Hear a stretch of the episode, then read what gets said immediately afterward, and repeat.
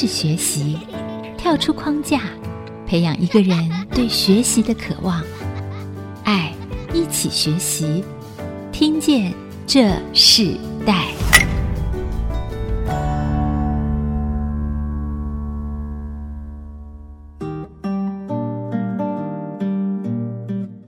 听众朋友，大家好，欢迎收听《听见这世代》，我是主持人郭兰玉。今天在《听见这世代》节目里头，我们跟大家分享的世代学习关键字，我们谈到的是信心的起点，教育、产业、文学并进的创业世代。那针对这个课题，我们特别邀请到来宾是爱激励管理顾问公司的负责人陈秀美，来到我们节目来跟我们分享。我们知道，在创业的过程中，其实最重要的是一个信心的起步，是从自己的事业开始，或者从一个机会起。步。那至于创业中我们会经历什么样的经济项目或者转折，每一个人都有不同的过程和历练。所以今天我们特别邀请爱激励管理顾问公司的负责人陈秀美跟我们分享，她自己从台中师院毕业开始一路创业，历经了幼教教育产业筹办到文学哦，有着不一样的各种创业经验，也有着不一样的看见。从经济和价值、做生意和做品牌，在这凡事都并进的时代，他用自己的故事来写他自己。生命的过程，我们先请秀美跟我们的听众朋友问声好。听众朋友，大家好，今天真是一个三十年的一个大回顾，所以这个议题是很大的。我希望今天带给听众朋友，尤其想要创业的好朋友呢，有一些的。爱激励跟鼓励，记得公司叫爱激励哦，那个激励就是一个非常振奋的这个字眼嘛。对、嗯，那你用这个来创业，可是其实这不是你第一家公司，是对不对？我们可以先分享一下，本身是念台中师院幼教的科系，好像二十几岁就开始创业。我们是，是没错，请你分享一下你整个的创业开始的过程。那就要回溯三十年前喽。我觉得三十年前那样的还没结婚，然后刚从学校毕业的女子。我在学校就受了很多的新时代女性熏陶，我一直鼓励我自己应该成为一个独立自主的女性。二十几岁的年龄呢，那是一个青春阳光的美好阶段，不但有好的体力、思考、判断、对事业的规划的梦想，期待有一个创业成功的起点，希望能够在创业的这个起跑点成为人生的胜利组。于是我就开始了美语事业这样的规划，那也是很 lucky 的，就很成功的、很顺利的，就是把它推向我自己梦想中的起点这样子。嗯，你是台中师范学院，然后在念幼教系嘛，所以你出来的时候，直接是在台中或是在哪个地方开始了你的这个幼教事业呢？呃，原本我是到公立学校。我在学校先去实习那一段阶段，我就发现我不太适合在 follow 很大的体制之下，然后待三四十年这样子。所以我是对自己有一些的了解，对自己人格特质有一些看见。那我评估，然后跟父母讨论之下，选择要自己创业。不然我的父母也会。他们会觉得说：“哇，你又去念私院，然后姐姐就乖乖在学校啊。”那两个姐姐都是服务学校的嘛，哈。那有一天，我就跟我母亲就坐下来泡茶，提出我要创业这样子。那没想到母亲非常的支持我。他就觉得全家五个孩子应该这个 Amy 可以来创业试看看。那我的父母给我很自由，他们就是全心全意的在心理上支持我的梦想，也让我那时候没有任何的毫无疑问的，就是投入创业。一路上就是父母他们的心跟我是非常的 close 的。嗯嗯。你自己本身是彰化人，对不对？是是。然后后来你在台中念了师院，是。可是后来你创业的基地是在哪里？哦，是在彰化。彰化，对对，彰化的一个小镇，就是西湖镇。你创业的时候，你的资金说是从你自己开始做，还是说父母家族有一起支持你？我先从了解我自己的人格特质，是我我自己认为我是。创造性的、开创性的，也是比较颠覆性的个性。那我不是用于一个很安逸的工作，那我心里也一直希望能够荣耀家里，我就不太可能去要求父母要借我钱或什么的。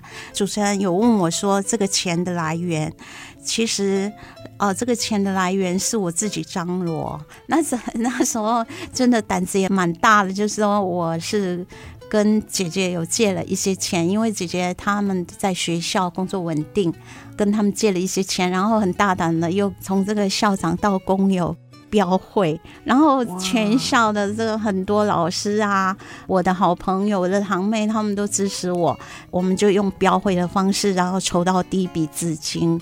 目标非常一致的，就以创业这样的路去走。其实不只是资金的问题，你必须还要有认证，嗯、不是随便都可以去开。在这些筹备的过程中里头，你你觉得那时候进入到一个经营的事业的时候，你遇到最大的挑战是什么？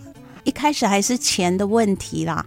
那我一开始就选择先从补教，补教是从美语开始。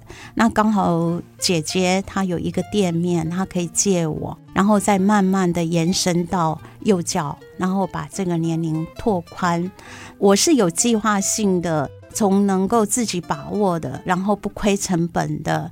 补教业，所以先申请补教业。然后、哦，所以你是先申请补教业，对对，然后再进入到幼教，对，再往下年龄，哦、对。那后来在新竹就有这个幼教的这个场地出来，这样子，嗯、对，不是一开始因为。这个幼教说真的，一开始不是一个二十几岁，然后身上都没有钱的人可以去搞定的。一做，哎，你发现其实你在师院这个学习，其实对你的事业是有帮助的，有非常有帮助。尤其我们在学校，我非常喜欢这个 Reggio，就是意大利的这个 Reggio，或是蒙特梭利这些教育家他们的思想。就是深深的影响我，而且，呃，让我去思考到欧洲啊，或是西方他们的教育模式，那非常的沉浸，然后啊、有别于我们台湾的教育，就比较。服孩子的心不容易安静，所以在这个方面我是有深深的体会。嗯，这个第一份事业其实就后来学生听说很多，对不对？很、多对，就是超过你自己原来的预期，甚至在这件事情上，就是你很稳定创业的扎根。对，后来就是嗯、呃，非常成功的，应该就是达到三百多个小朋友。当然，这当中我们有去判断。独特性就是一个学校应该有的独特性，包括说在乡下啊、要去经营这样美语学校，它应该要做长期趋势的这个规划，那要弥补乡下资源的不足。于是我们就跟一些顾问公司联络，希望他们帮我们进口外国师资，然后我们就成为。当地第一个引进 从美国引进外国老师来做全美教学的学校，那因为很需求嘛，所以就会呃很快的成功，所以也让我们想到说，当我们面临这个人力不足的时候，我们要往外去求资源，或是资源整合，要以趋势跟当地的不足下去做弥补。所以财力、人力资源，你整个就整合进去了，很快的。你没有做过生意，你这些生意的这个经营的想法是从哪里来的？我觉得是天赋，带着一种很自由，老天送给我的特别的恩高。这个就是灵光一现的时候，我就知道怎么做。那也没有。因为那么年轻就需要独当一面，那我的父母、姐姐他们是都不管我、不干涉我的，所以就是完全独当一面去做。那这当中也是有很辛苦的时候，但是我觉得一一个事业，它要攻略这个市场，自己的独特性是非常重要的，就是要从自己的独特人格跟独立的个性去着手。其实秀美讲一个很重要的一件事情，就是她自己有一个独特性哦。这个独特性的这个人格，让第一份事业里头就开始启动她的补教事业。在补教事业的时候，她学生甚至可以达到三百多个人。这个是当初她自己在创业的这个过程里头，可能都没有想过的。她后来从彰化起步，也到其他的县市开始做开展。这个事业好像从她开始创业的第一步就没有停下来过。嗯、那我们先休息一下，在下一段部分我们继续。要邀请爱激励管理顾问公司的负责人陈秀美 Amy 来继续跟我们分享她创业的故事。我们稍后回来。好的。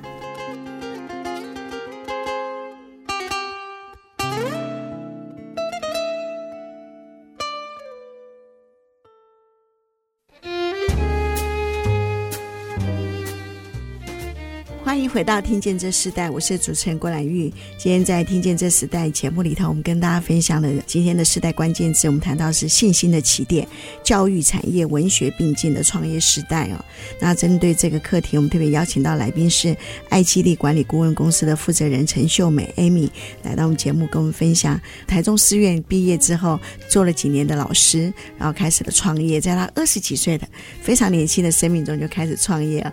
那我们是不是在这一段部分，我们也请 Amy 跟我们分享一下，其实即使你经营一个事业里头，你会遇到非常正面的事，你也会遇到很困难的事情啊、哦。嗯、那我们可不可以谈一下你在经营这个新创过程中面对了哪些往前走的态度？其实是这样，如果从自己来剖析自己的话，我二十几岁就很了解我自己。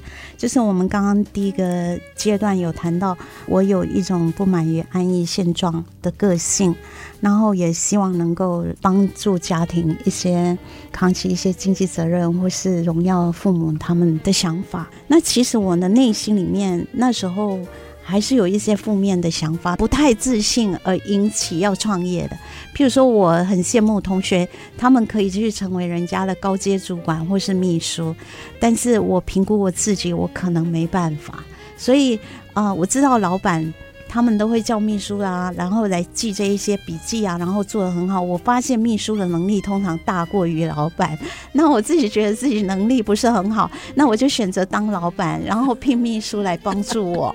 所以我想好像无路可走了，因为我能力不太好，所以我只能当老板啊。然后我也把这样的想法告诉我妈妈，她说：“哦，有有这样的 想法，她什么都想法，他都支持我。”那我们当然我自己也筹了。一些刚刚说的标会的钱，然后有了一个基础之后，我们就开始创业。那你在彰化创业到现在，后来你你说到新竹，你也继续做了一个延伸的事业，对不对？你每一次的新的过程，你都是先想再做，还是先做再想？呃，这三十年当中，我觉得年轻时候的我是比较多的，先做了再去想，有机会我就把握了。那我想年老的时候，我会先想再做，因为那时候体力会不好嘛，会有一些会谢绝机会。那现在中年，我就边想边做，然后筛选机会。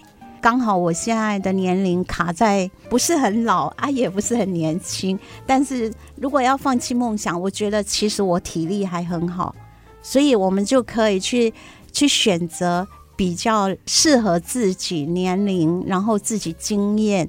从我第一个阶段讲的了解自己，你就会很明白的去筛选一些机会。是，嗯。后来你从彰化就直接到新竹，再开一个幼教相关的事业嘛？前后我们是有建立了两个幼教。这中间呢，其实因为我必须放掉彰化的事业，因为婚姻的关系，那所以是进入到婚姻了。对，就是 婚姻对女孩子来讲实在是事业的杀手锏，但尤其女强人，那整个头脑装的都是事业、事业、事业。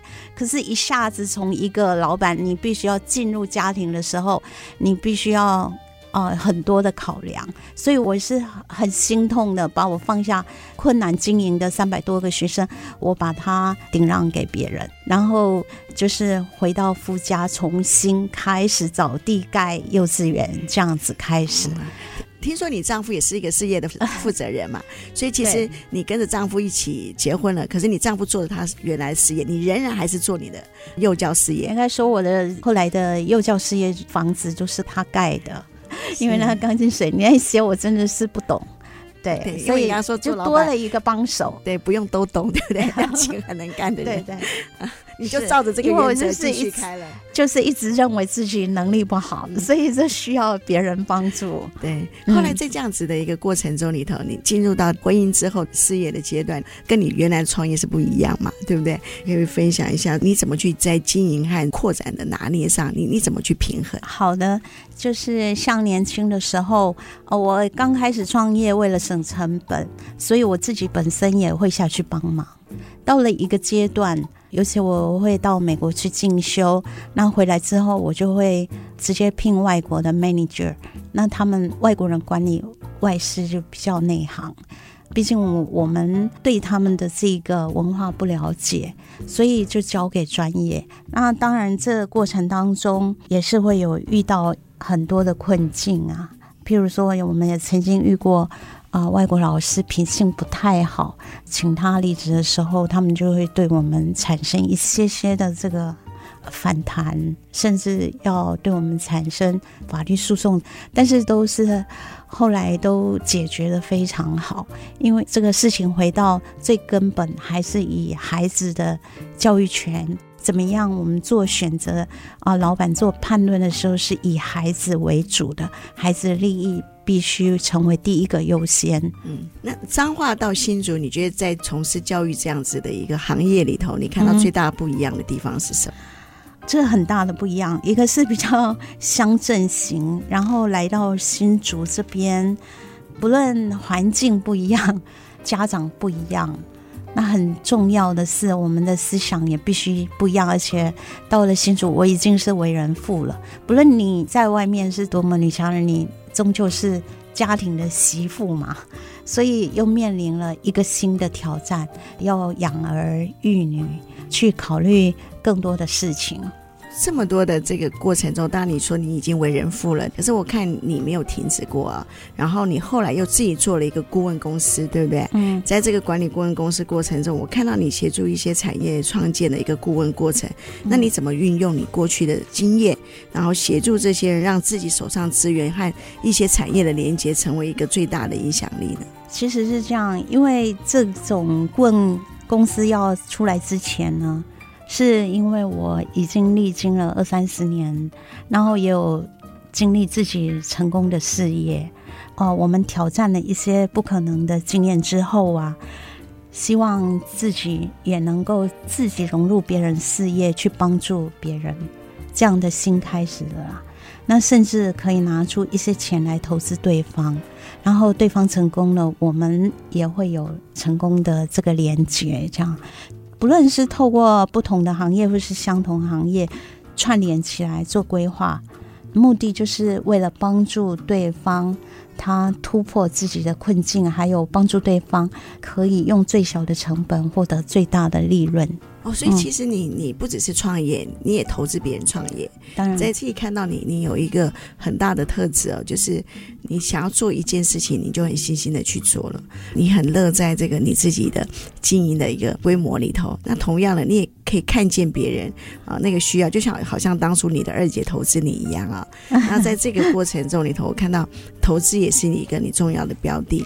可是在整个事业创业的过程中，刚刚其实我最早在问你的就是说，你在在很多事都是先想再做，还是先做再想？嗯、你说你先做了再想，嗯、那在先做了再想这样的事，你觉得对你最大的帮助是什么？就是年轻人的冲劲跟热情是很重要的，那个热情会突破你，不要去想太多，然后就去做，那是很重要。就是我们还没有看到成功的结果，但是我们会设想一个已经成功在前面的信心，那是还没看见就已经确据的这样的信心。当然，后来我我要成立这个。这个顾问公司呢，也是有考虑到我年轻时候的不足。年轻时候我们自己那么年轻，然后创业要去都管理比我们年纪大的人，在我们的心理上常常会有很多受挫的时候。就是我一直觉得老板很孤独，我知道老板很孤独，所以我才要去成立这样顾问公司，帮助一些老板，然后以比较客观的立场来帮助他。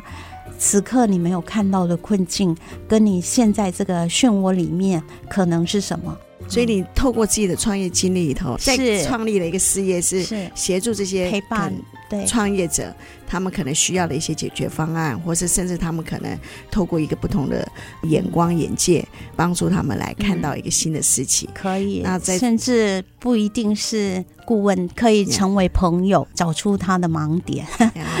这个部分里头你是怎么开始的？我们先休息一下，我们在下一段部分继续请爱激励管理顾问公司的负责人陈秀美启动她的创业过程，甚至她在婚姻之后，她仍然在幼教的事业里头开展她人生很重要的一个创业的历程。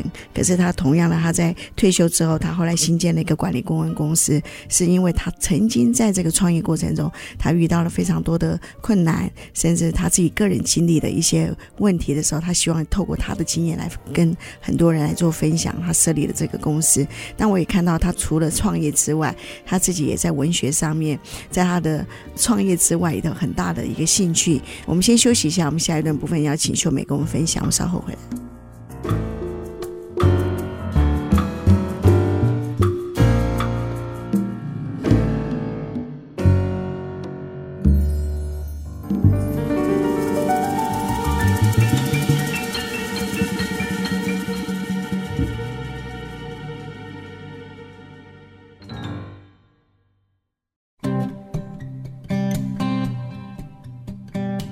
欢迎回到《听见这时代》，我是主持人郭兰玉。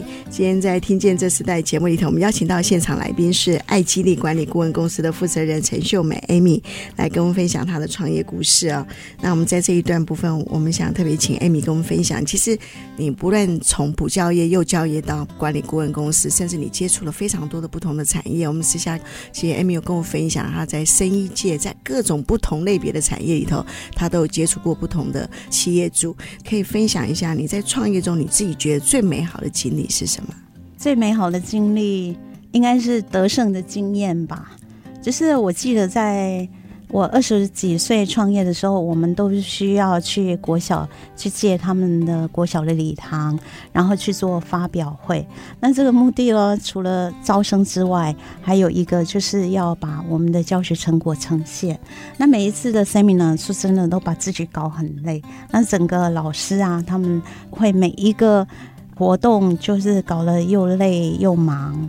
几乎每一场都是办得很成功的。当我们看到台上台下父母，他们跟我们啊、这个活动融入当中这么快乐，然后我们招生又额满的时候，哇，那就是一个得胜的经验。然后一次一次又得胜当中，我们就从这里头找到了自己的信心。背后其实是很多辛酸跟辛苦累积的。我记得有一次我我们刚办完这个 seminar，然后大家很。欢喜要去吃庆功宴的时候，我就已经被抬到医院，已经累到要去打点滴了。这样子的状况是有好几次的。往后呢，又的结了婚，那你知道结了婚过年都很忙，那又外面又里面，哇，那常常都一个过年就是一个学校终止，接下来过年，然后接下来就到医院，哇，所以这个过程就是说，这个酝酿，这个成功，让我们去思考到。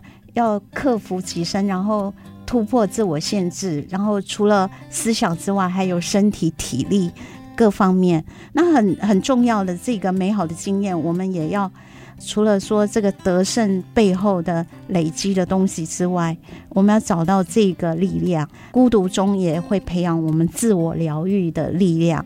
都是靠自己这样子思想啊，气化又一个人，所以那时候常常会羡慕别人同学啊，他们从事比较悠闲的工作，譬如说有一个同学他开咖啡厅，我去找他的时候，哇，你就在咖啡厅里面喝咖啡，我跟一群学生在打仗了。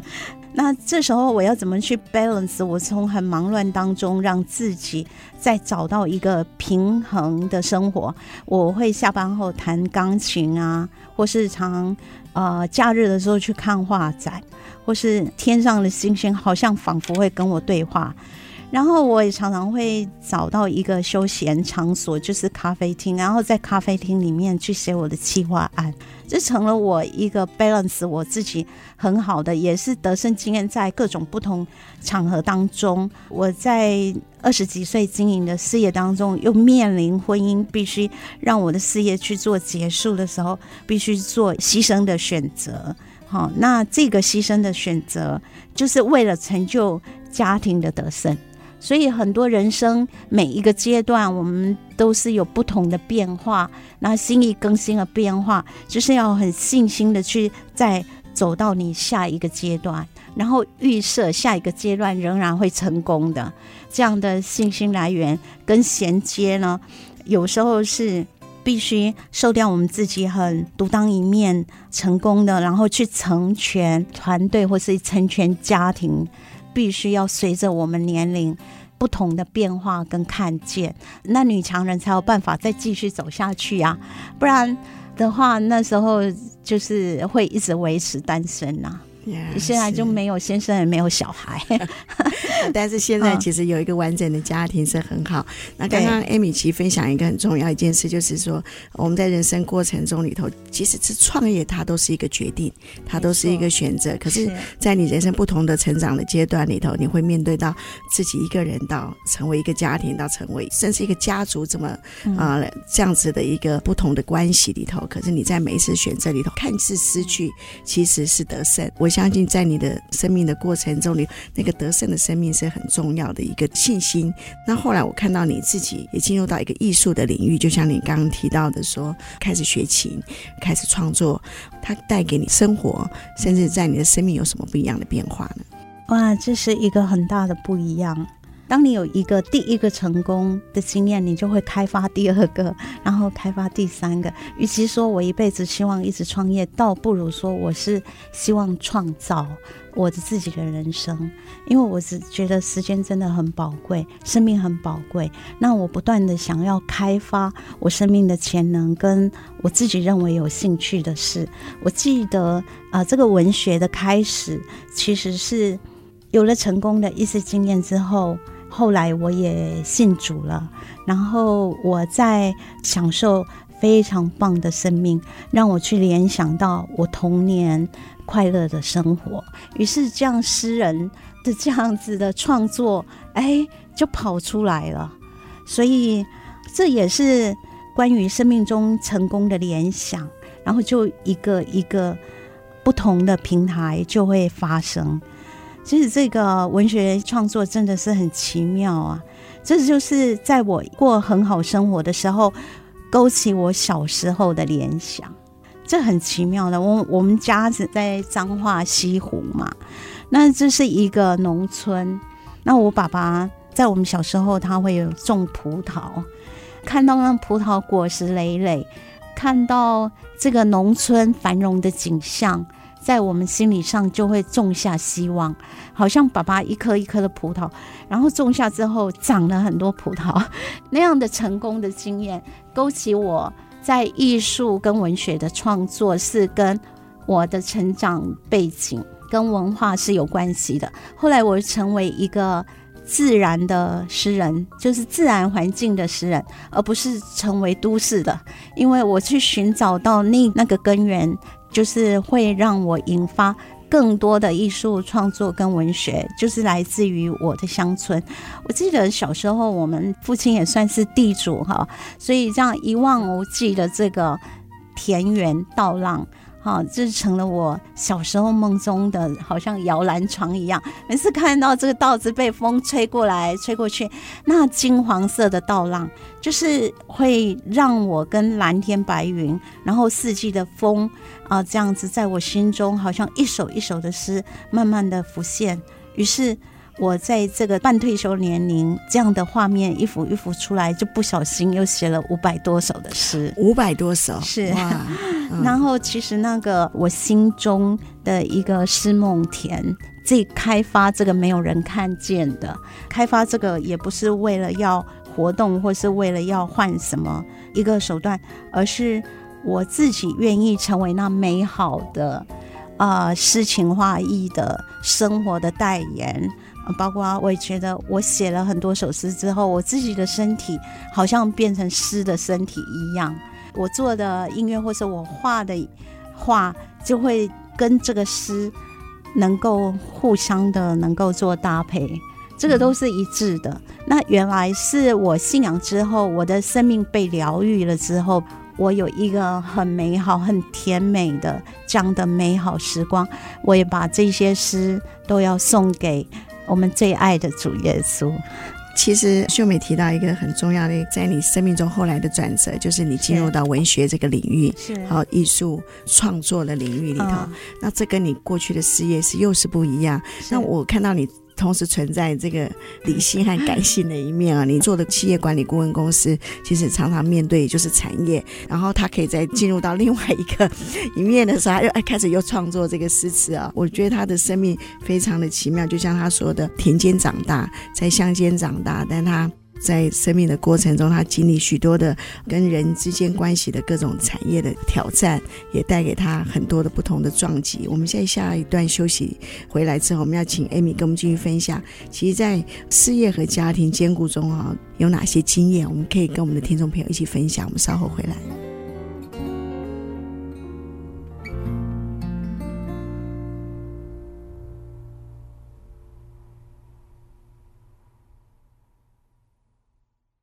阮阿母的米是烧酒鸡，阿母的米是羊肉炉，阿母的米是乌切仔粿，阿母的米是油饭配卤蛋。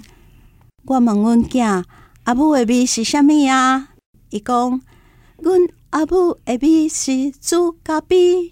阿母的米是玫瑰花，阿母的米是贡丸仔汤，阿母的米是虾丝配威士忌。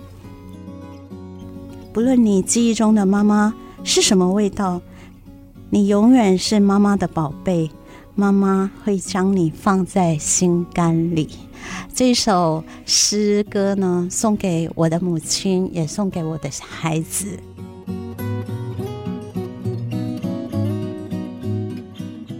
欢迎回到《听见这时代》。我们刚刚所听到的这首诗词是爱激励管理顾问公司负责人陈秀美 Amy 啊，她自己所创作的诗词，这也是对她母亲的纪念。同样的，也是送给她孩子的歌曲哦。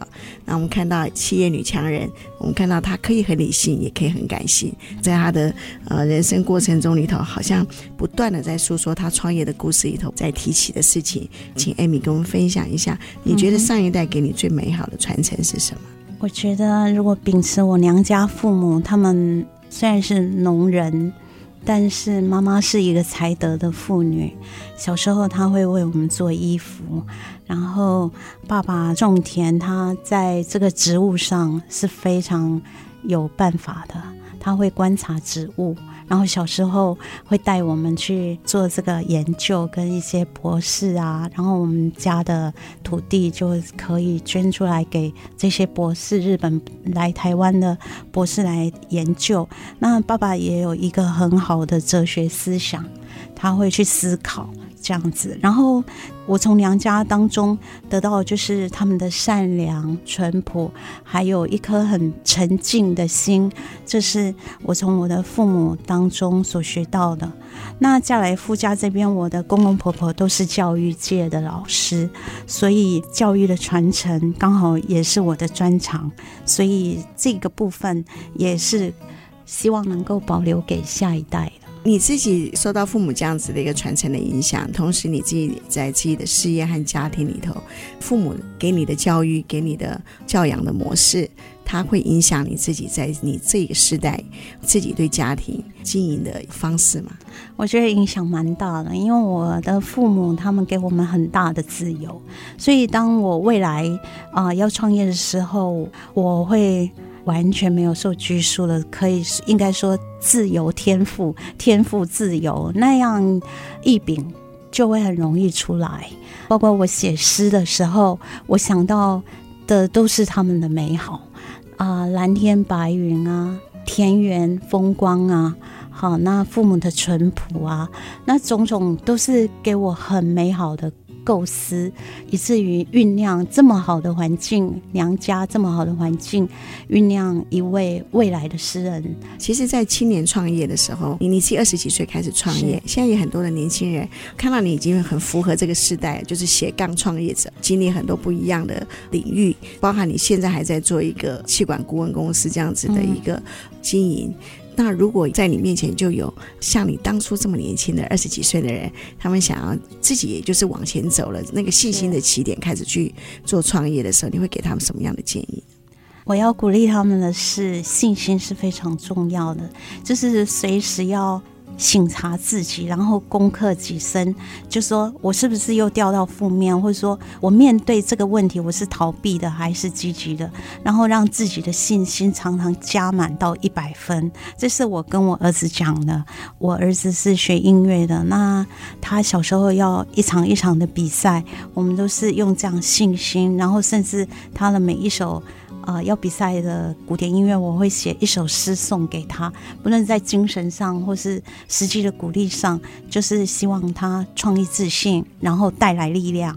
还有很重要就是啊、年轻人应该去勇敢的创造趋势，就是说不要随随便便就是符合媒体带领，然后去做一个 me too 的人，应该可以看见这个趋势的创造，依照自己的这个天分，然后去自由。发挥，而且还一个很重要，就是说不在于自己看自己多优秀，而是常常要想说，我想要多优秀，那就可以突破。假设你想说自己只有优秀六十分，然后自己想要八十分，那再往这十分挑战。当然，我现在的心境，我会比较内敛，在这个生命的美好上去做装备，包括我的艺术创作跟诗词这一些，都已经是沉淀下来的。但是，年轻人有年轻应该走的路，就是要勇敢的去创造我们属于我们这块地应该要走的共同的路，就是这个梦想，永远不要放弃。就像你自己永远不放弃一样，听说你接下来还要做一些新的计划，对不对？我有写了赞美诗，哈，也有写了生活大师，然后很重要就是要写童诗，这个童诗还完成一半而已，还有一一本叫做《智慧之爱》，那就是这往后的计划。很重要的是，那个诗的心境是让我很快乐的，不论我们遇到生命中。多么艰难的事，我们仍然要优雅啊！就像泰戈尔说了：“生命赋予我们痛苦，但是我们还以它诗与歌。那不论处高山处低谷，我们都要勇敢的去让自己保守在平安喜乐当中。嗯”嗯，那你自己最想传承给下一代的价值是什么？应该是心中的美好跟爱。当然，我会期待。这一代年轻人，他们心里真的要有盼望，有喜乐，有平安，然后有一百分的信心。那我们节目最后，我们也想请 Amy 跟我们分享啊、呃，一首歌曲对你的意义是什么？我们可以跟听众朋友一起来分享。好的。嗯、就是我儿子在二年级的时候，有一次我是到监狱去服侍一些受刑人，好，那我们去陪伴他们。那这个妈妈很辛苦，就是她人在监狱里，可是她儿子要手术，那她就很担心她儿子手术状况，但是她人又被关在监狱，因为那是一个吸毒的小组。那我们进去服侍的时候。我就抱他，然后他把我的这个肩膀的衣服都哭湿了。那我回来到家里的时候，发现我们家的大邓薄花开得非常美，然后从一楼开到二楼，就是仿佛天堂跟地狱。那我是为这个母亲写下这个思念的高墙，高墙也代表我们生命中的一些困难，要如何去攀越这个困难，也代表监狱的大门一样。那这两个很不同的对比，让我想要写一首诗来鼓励困境中的人。就是说，当我们在这个要攀越高墙的时候，我们一定要充满了盼望跟信心。我想我把它念一次会比较快。思念的高墙，思念爱与等待砌成的高墙，飞来了爱唱歌的小鸟，唱出了自由美妙的歌声。痛苦、爱与脆弱砌成的高墙，覆盖了闪亮大邓薄花的叶片，蹦出了粉蓝色的荆棘。蝴蝶寻找花的路径，攀越了高墙，遇见了粉蓝色的浪漫，也撞见了他的爱。那这一首诗歌呢，我写完的时候就是顺便作了曲。那时候我儿子二年级，他看到妈妈的。创作曲，他很开心。我们没有练习，然后他拿到谱就拉了。那我把他的这个二年级的童声把它录下来，虽然后后面他会拉的比较好。但是我还是保留他二年级的声音，是妈妈最珍贵的。然后我们把这个录音跟听众分享。